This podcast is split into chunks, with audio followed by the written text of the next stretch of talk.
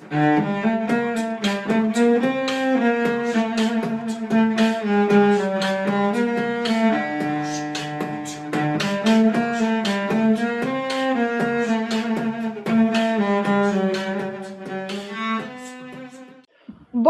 dia, boa tarde, boa noite para você que é torcedora, para você que é torcedor do Santos Futebol Clube. Eu sou a Anitta Efraim, esse é o último Alvinegras da Vila de 2020. Semana que vem tira uma folguinha e na primeira semana de 2021 a gente volta, até porque é na primeira semana que tem o primeiro jogo da semifinal da Libertadores. Comigo, como sempre, Isabel Nascimento, em edição especial estamos aqui todo o quarteto fantástico de toda sexta-feira um pouco mais cedo, na quinta-feira, Giovanni Martinelli, Christian Macardel, para quem não sabe, Giovanni, o único que não teve o privilégio de encontrar a Anitta Efraim durante sua passagem pelo Brasil, porque eu encontrei o Cris hoje enquanto eu corria no parque, achei que era um fã e era o Cris. Bel, tudo bem com você? Achei que era um fã, mas era só o Cris mesmo. Sensacional. É, encontrei a Anitta aí quase um ano de podcast, mais de 45 podcasts feitos esse ano, e a gente nunca tinha se encontrado, foi muito legal. É, é engraçado, porque parece que a gente já se conhece absurdamente, sem nunca ter se visto, mas quem sabe aí, quando a Ani voltar e tudo, faremos mais cafés, encontros, vinhos, né? Com o nosso quarteto, a Anitta traz os vinhos. Ela trouxe um chocolate, não sei se ela trouxe para vocês, uma pena, né? Mas ela trouxe um chocolate maravilhoso para mim, que é até patrocinado pelo seu Antônio Pereira, que já comeu quase inteiro o chocolate, mas gosta muito. Então, um agradecimento aí, Ani, pelo chocolate, pelo ano. E olá, Christian, olá, Giovanni. E agora? Quem vai começar? O Cris, que ele está muito feliz que ele me viu hoje. Ah, eu fiquei feliz mesmo. Eu cheguei em casa Falei para a mulher, falei, ai, amor, vi a, vi a Anitta correndo, conheci a Anitta, mas ela se enganou. Era um fã, sim, porque eu sou fã da Anitta, como sou fã da Isabel. É, o Giovanni, o Giovanni, que eu não tenho nenhuma vergonha de dizer, o Diário Existe é um sonho meu, mas é total, as ideias, 90% vem da cabeça desse maluco. E quando ele trouxe, quando ele trouxe a ideia, primeiro da Abel, depois da Anitta, eu falei na hora, falei, estamos dentro, vamos, vamos para cima. E assim, como eu escrevi até no grupo que a gente estava brincando antes, é sorte do Santos ter duas torcedoras como vocês. Eu não sou só fã da Anitta, como da Isabel. O Santos merece ter torcedoras como vocês, que assim, o Santos é uma das maiores paixões da minha vida. E ver gente apaixonada pelo Santos como vocês são, só mostra que a minha loucura, eu não estou só nesse manicômio. Giovanni, bem-vindo ao Alvinegras da Vila. O Giovanni que sempre corneta a gente, né? Porque ele convida a gente sempre, a gente não convida ele, mas tá aqui, né? Bem-vindo. É verdade, eu, eu, eu, fico com ciúmes, eu sou ciumento. É, agradeço o convite, é sempre um prazer falar com vocês. É, como o Christian disse, é, a gente fica muito feliz dessa comunidade que a gente. Eu não vou falar família, porque eu critico a família do Cuca, né? Então, assim, dessa comunidade que a gente acabou criando, né? Desses laços que a gente tem aqui no Via Diária do Peixe, é, com, a, com a Bel, com você, e agora vocês se conhecendo, vocês, um pouco por causa do Diário do Peixe também, né? De as duas serem colunistas. Uh, eu falei, eu nunca, nunca esqueço, eu falo isso toda, toda vez que eu tenho chance, né?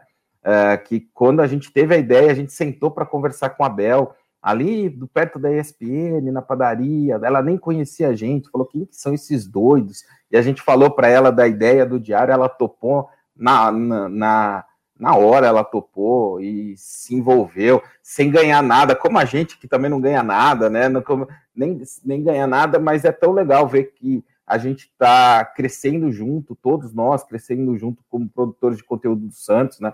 A Bel, o canal dela ainda era pequenininho, eu lembro que ela falava, eu lembro, Bel, eu lembro um dia que você falou, você acredita, um vídeo que eu fiz aqui teve 3 mil, 3 mil visualizações, 3 mil pessoas olhando para o meu rostinho, tal, toda feliz. Hoje ela tem isso ah, por, por hora, 3 mil pessoas por hora visitando o canal dela. Foi assim, é muito legal. Então, é muito essa comunidade que a gente conseguiu construir, eu acho que é bem bacana e é sempre um prazer falar com vocês.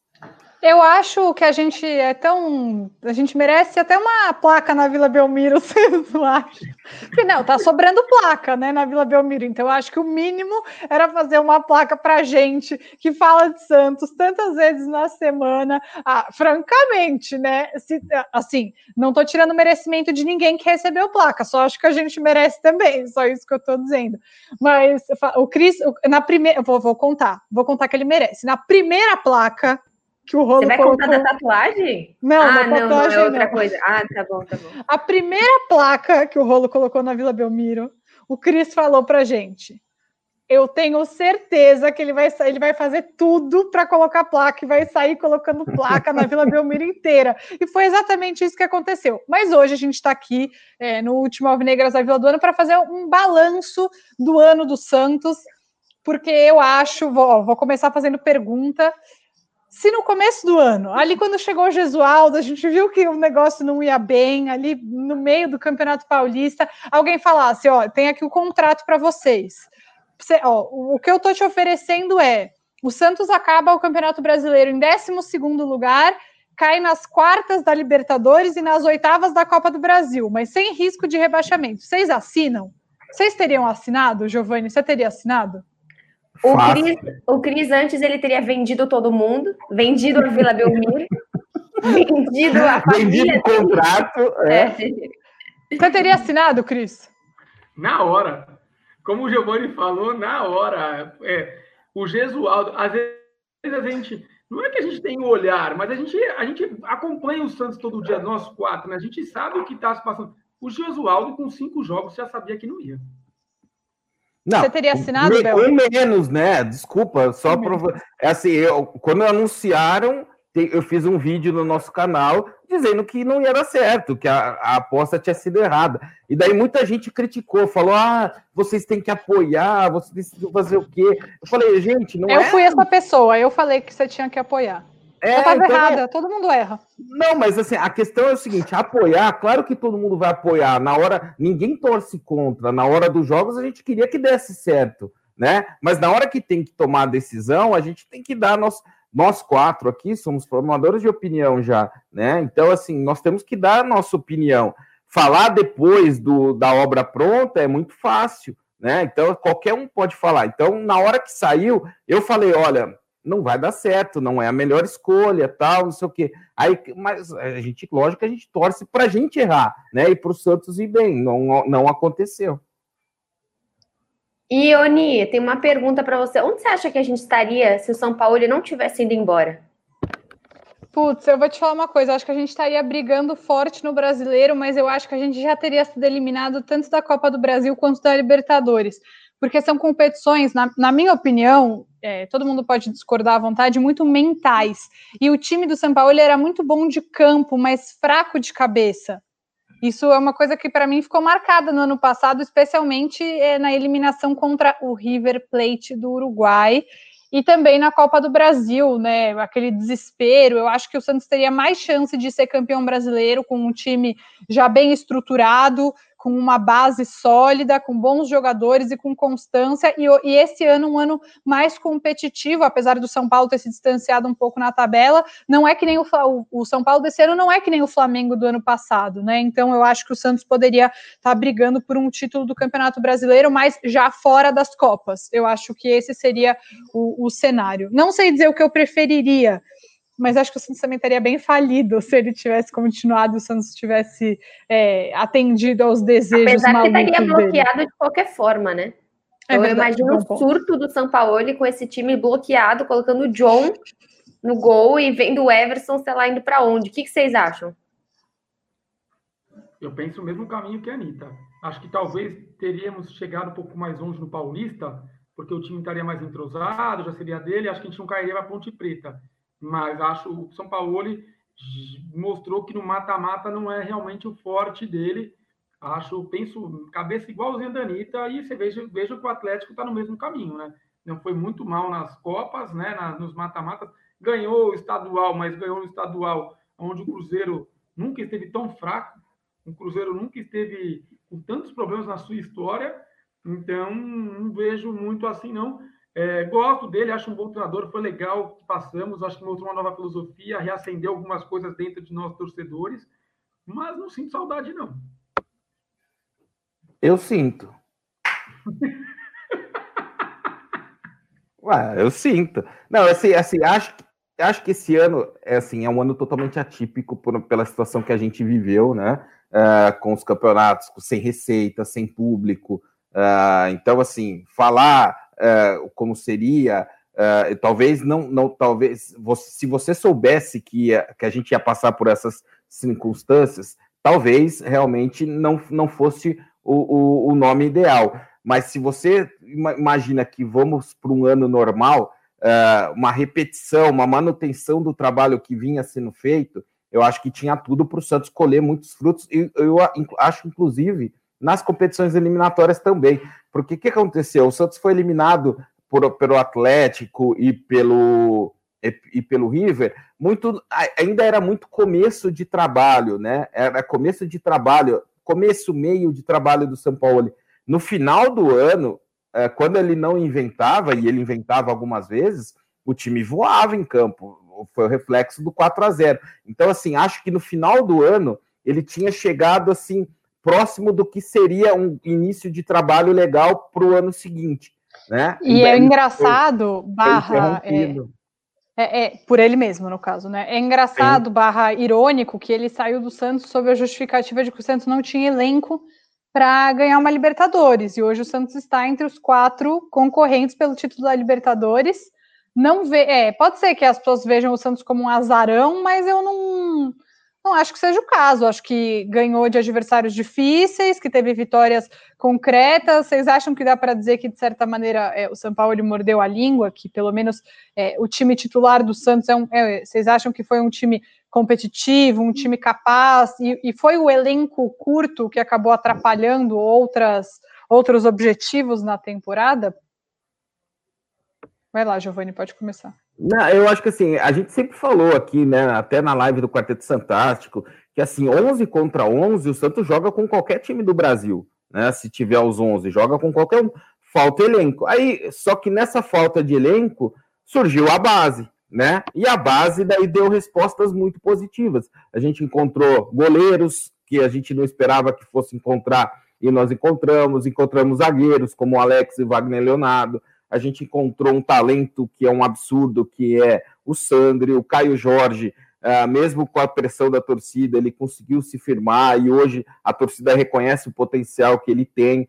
Uh, então o Santos sim, foi se reinventando uh, nessa questão. Eu falo da questão do São Paulo e tem uma coisa para mim que eu estou falando em todas as lives agora que fica claro, que é o seguinte, né? Como a gente, aquilo que eu falei, a gente não sabia o cenário desse ano com pandemia.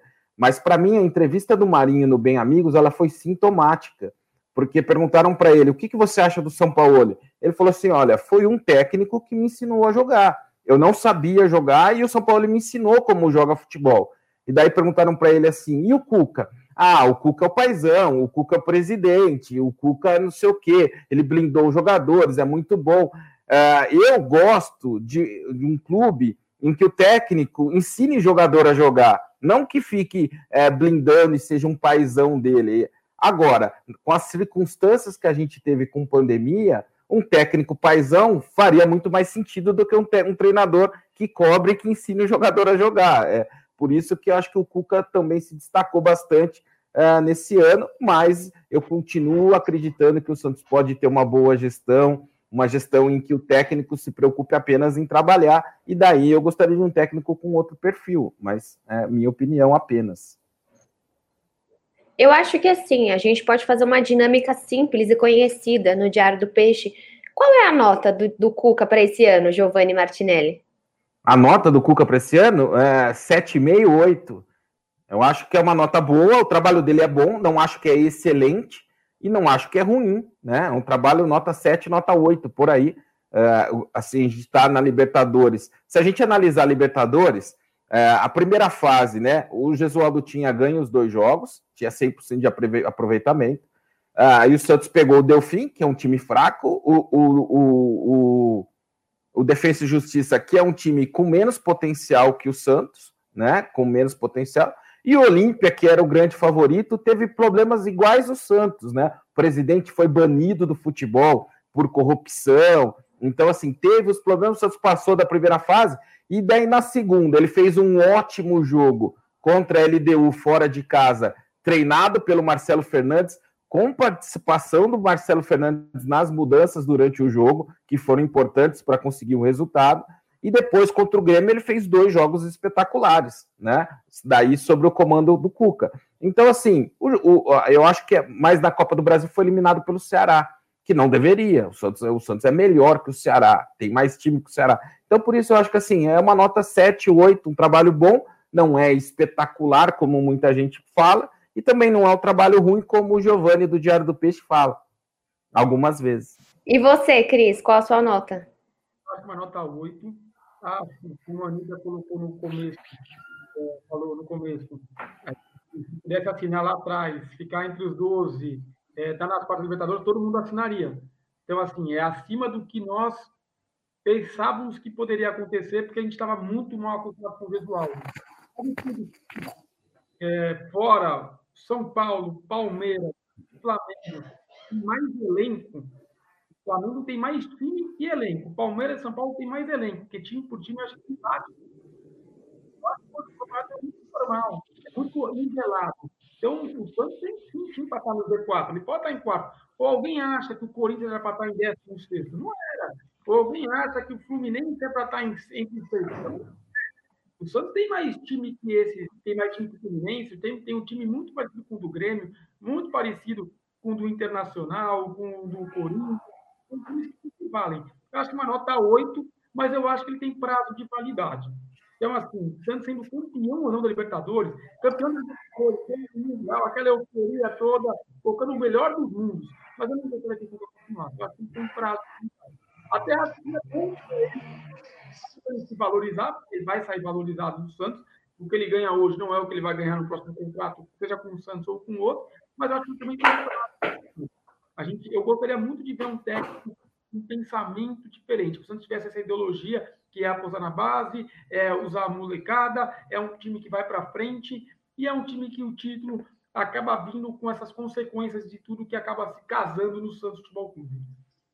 É, eu vou dar minha nota e fazer uma pergunta, mas é, eu acho que a nota do Cuca para mim é, é 7,5, porque é um trabalho acima da média, é um trabalho bom, mas ele é um trabalho também que ele acabou sendo beneficiado pelas adversidades do próprio Santos. Então a gente fala do do Sandri, que é um baita de um jogador e que a gente adora, que a gente vê um, um, enorme potencial nele, mas se dependesse do Cuca, ele teria emprestado o Sandri e teria é, contratado o Elias e o Zé Wellison. Então, assim, o Cuca foi ajudado pelas circunstâncias ruins do Santos, e como o Giovanni sempre fala, e eu assino embaixo, o Cuca cresce no caos muito, porque o forte dele é o psicológico. Eu acho que tem jogadores que melhoraram com o Cuca. Eu vejo que o Marinho ele, ele cresceu com o Cuca. Ele é um jogador mais constante com o Cuca do que ele era com o Sampaoli, por exemplo.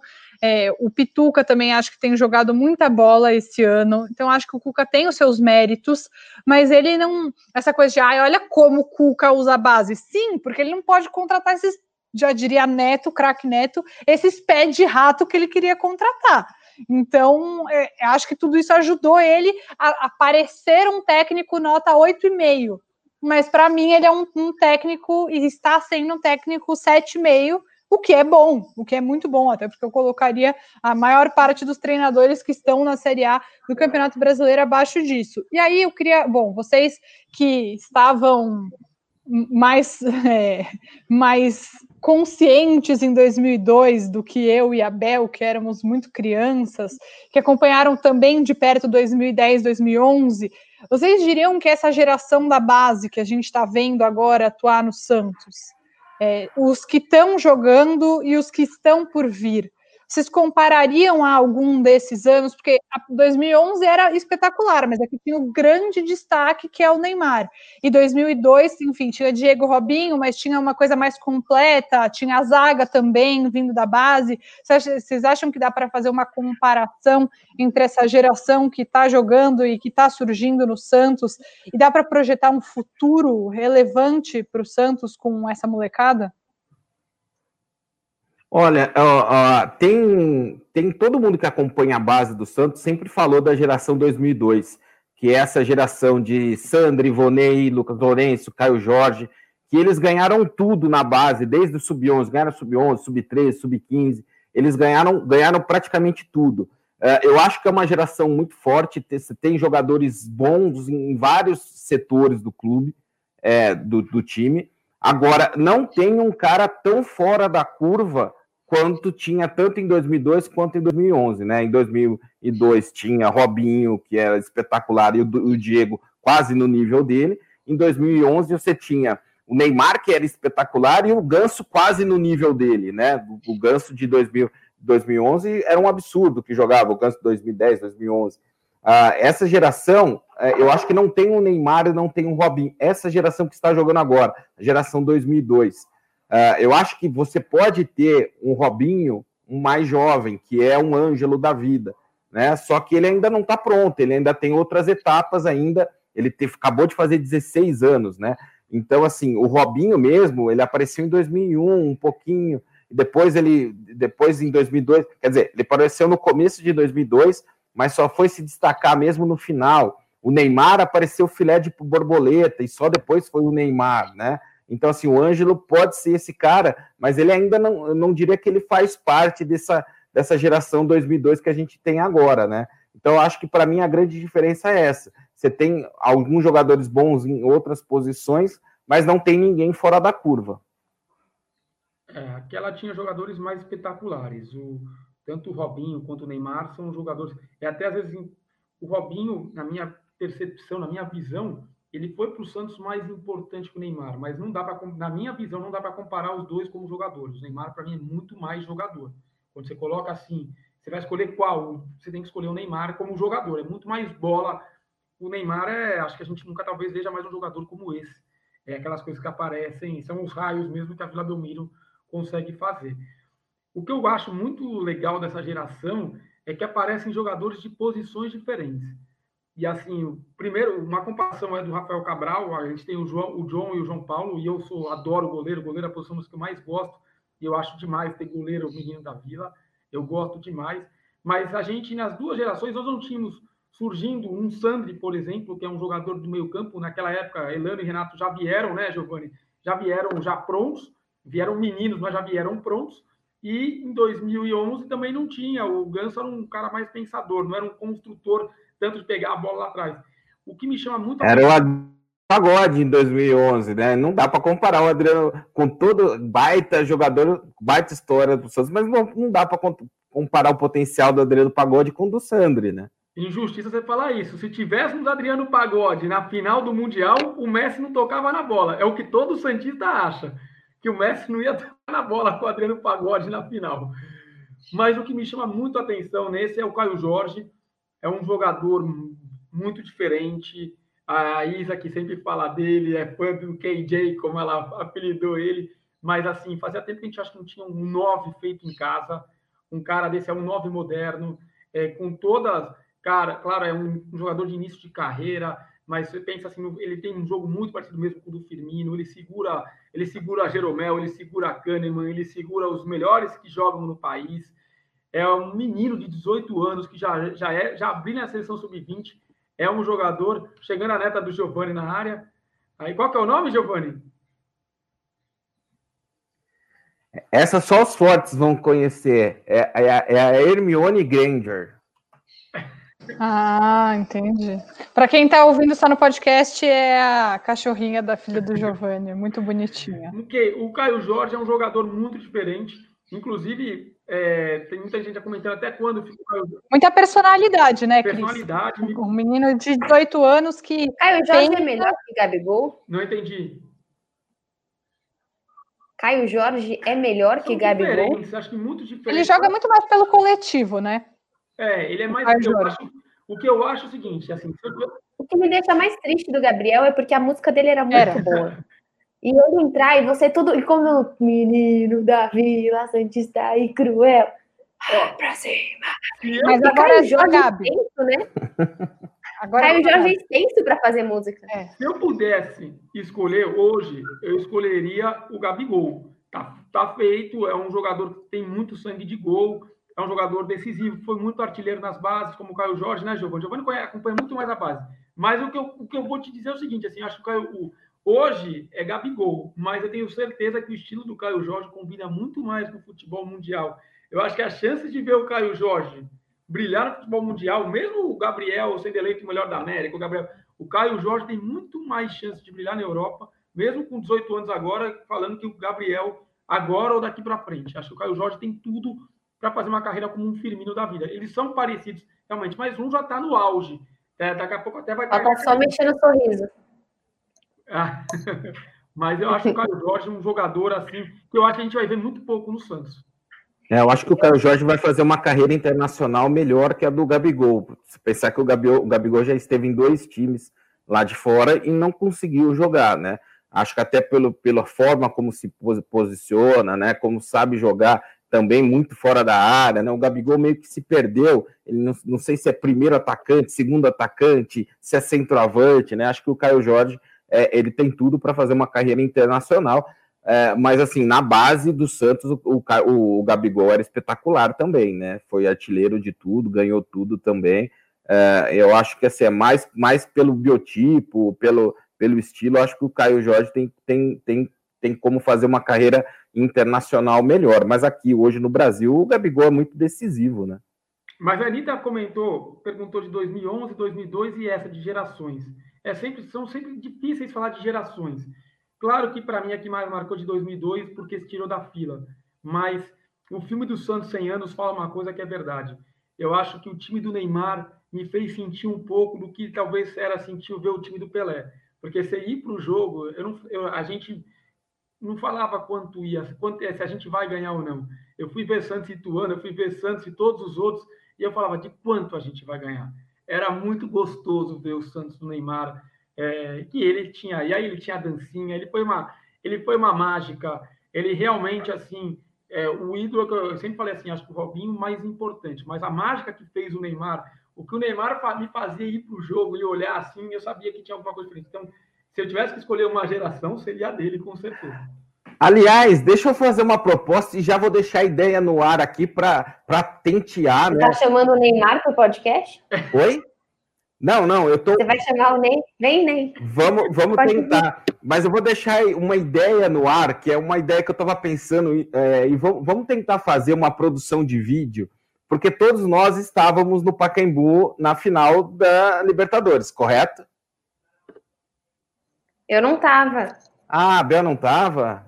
A Bel não tava. A Bel tinha um pai que não levava ela, não, não deixava. Acredita?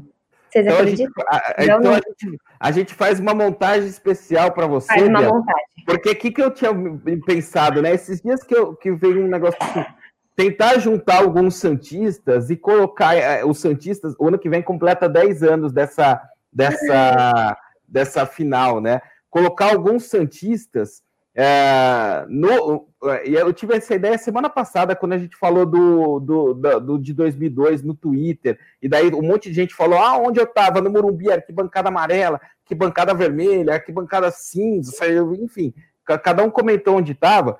Fazer uma produção de vídeo, levar o Christian onde ele estava no Paquembu, é que eu acho que o Paquembu vai estar tá fechado, vamos, não sei. Mas onde ele estava no dia do jogo, a Anitta onde ela estava, eu onde ela estava, outros Santistas dizendo onde estavam naquele jogo e contar o que, tem de lembranças da, da partida, tentar casar com algum lance, assim, porque acho que é muito legal. A gente podia estar muito perto e a gente nem se conhecia. Quer dizer, eu conheci o Christian, mas não conhecia a Anitta ainda. É, e daí a gente põe uma, uma câmera na, no sofá da sala da. Ah, eu também não conhecia a Anitta até essa semana.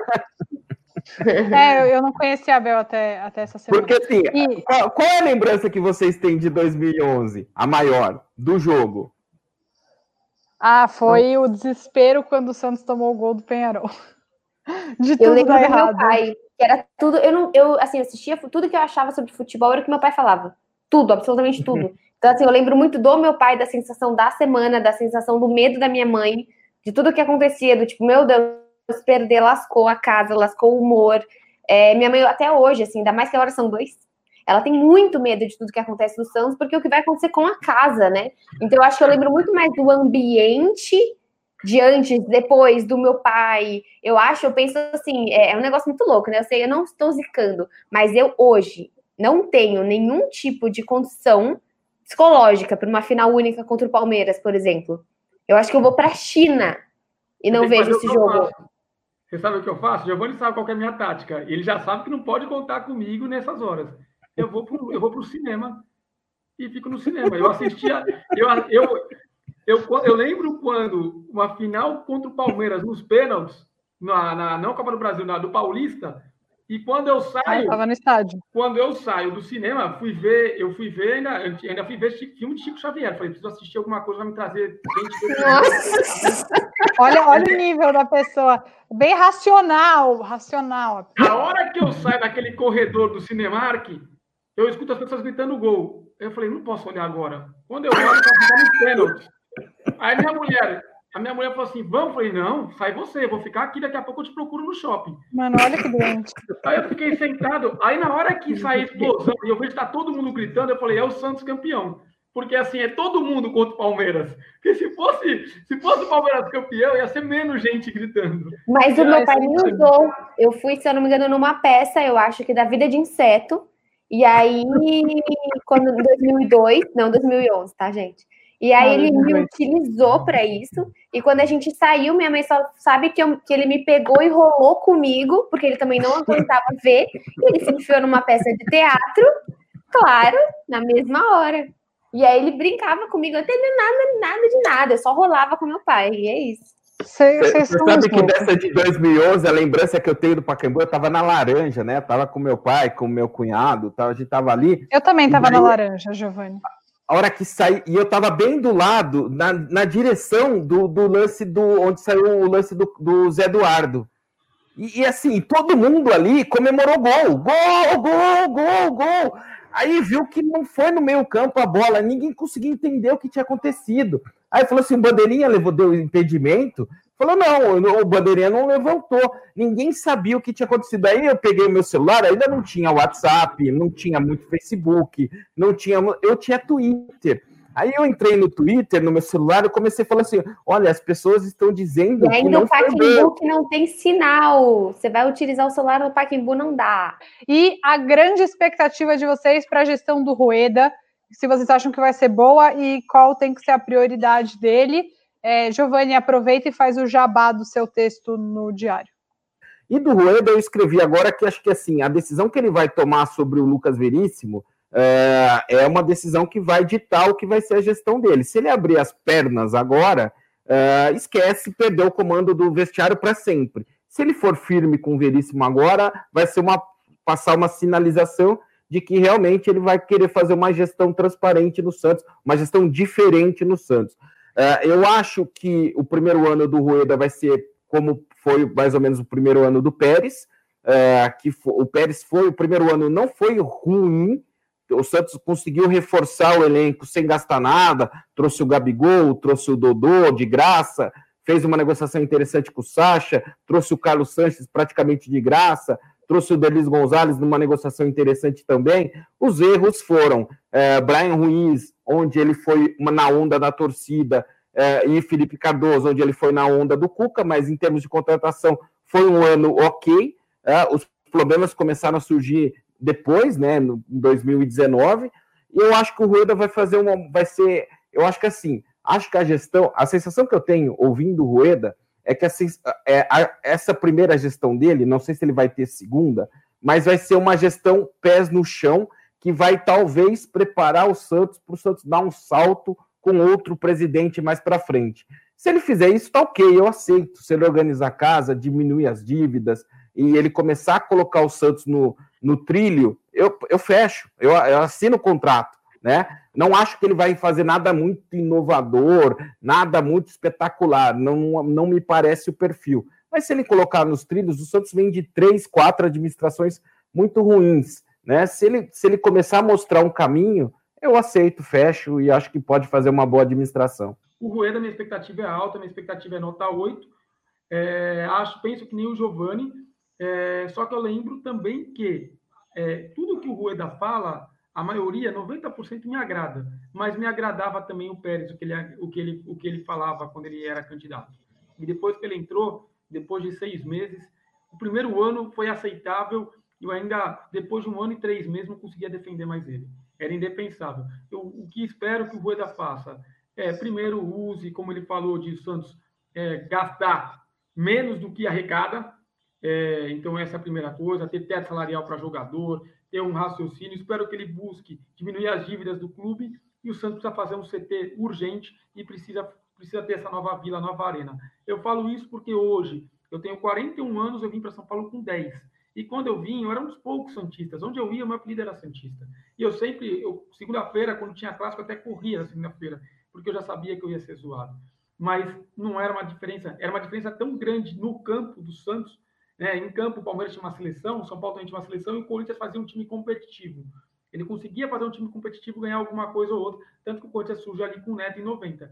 Agora, eu nunca vi uma distância fora do campo tão grande como é hoje do Santos, dos seus rivais. Estou aqui falando dos três, não vou falar do Brasil, do Brasil inteiro. Então a gente precisa olhar muito para a estrutura dos meninos da vila, da estrutura das sereias e a estrutura profissional. O Santos nunca teve uma distância tão grande de seus rivais. E a minha expectativa pelo Rueda é de uma gestão nota 6,5. Acho, é, eu vejo como Giovanni, acho que não é um cara que vai trazer grandes inovações, mas ele precisa fazer o arroz com feijão, que o Santos precisa do arroz com feijão, precisa usar a base de forma consciente, ao mesmo tempo que respeita os processos, paga as contas e precisa olhar para as sereias da vila com cuidado e com dedicação e não só deixar rolar. Eu acho que a partir do momento que a gente não pensa numa mudança de técnico para sereias da vila, que a gente não pensa numa mudança administrativa, a gente vai ficar cada vez mais para trás em relação ao Corinthians, que é o grande time referência na modalidade esse ano. Então eu gostaria muito, eu acho, eu não tenho expectativas de que o Rueda olhe para o futebol feminino e eu vou amar estar enganada. E tem que fazer sair o novo estádio também, sem dúvida nenhuma. E eu, minha expectativa para o Rueda já é mais alta. Eu, eu espero um 8 para ele. Eu acho que ele tem tudo para mudar pelo menos o cenário do Santos para fora, né? Para que olhem o Santos como um time que sim, é possível fazer um, um contrato, é possível fazer uma negociação. Concordo com vocês, não acho que ele vai ser o cara da inovação, mas eu não acho que nem seria necessário nesse momento o cara da inovação. Talvez o, o, o Rueda seja um Cuca, a gente não ama o estilo que ele vai colocar, mas é o que a gente precisa nesse momento. É um cara sério, que talvez com o Rueda não teria acontecendo o que aconteceu com o Veríssimo, com o Pituca, e que infelizmente pode acontecer com outros jogadores. Então, a minha expectativa é muito alta de seriedade e profissionalismo dessa gestão. Realmente, o comitê é muito bom, é muito profissional, é muito capacitado, é, o, tanto quanto o, o próprio é, presidente do Conselho Deliberativo.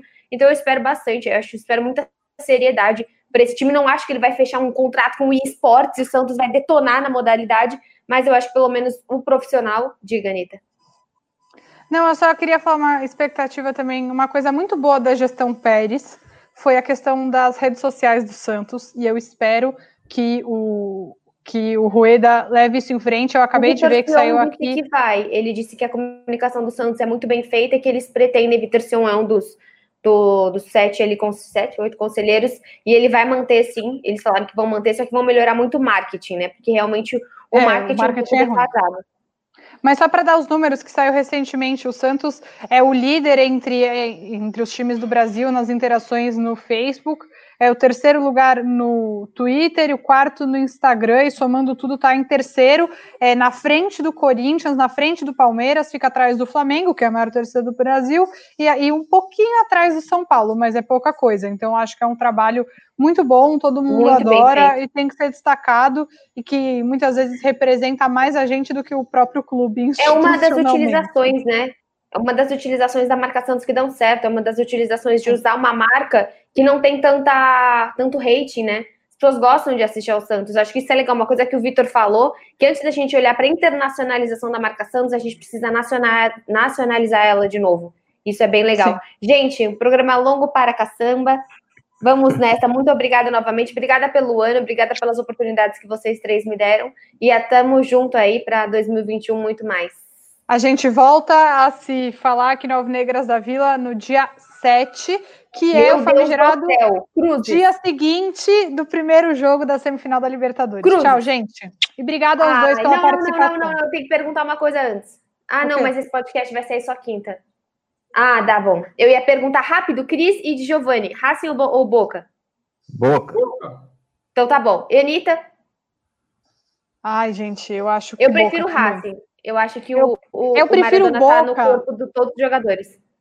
É, mais ou menos se tivesse tinha ganhado do Racing é, no primeiro jogo já, mas o Cuca vai crescer nessa. Porque ele vai falar do Maradona, ele vai falar de 2003, ali o zap do Alisson vai bombar com o pessoal é. falando que o Boca é favorito Eu, e a gente vai para cima. pegar todas aquelas imagens que estavam lá no vestiário e fazer placa delas.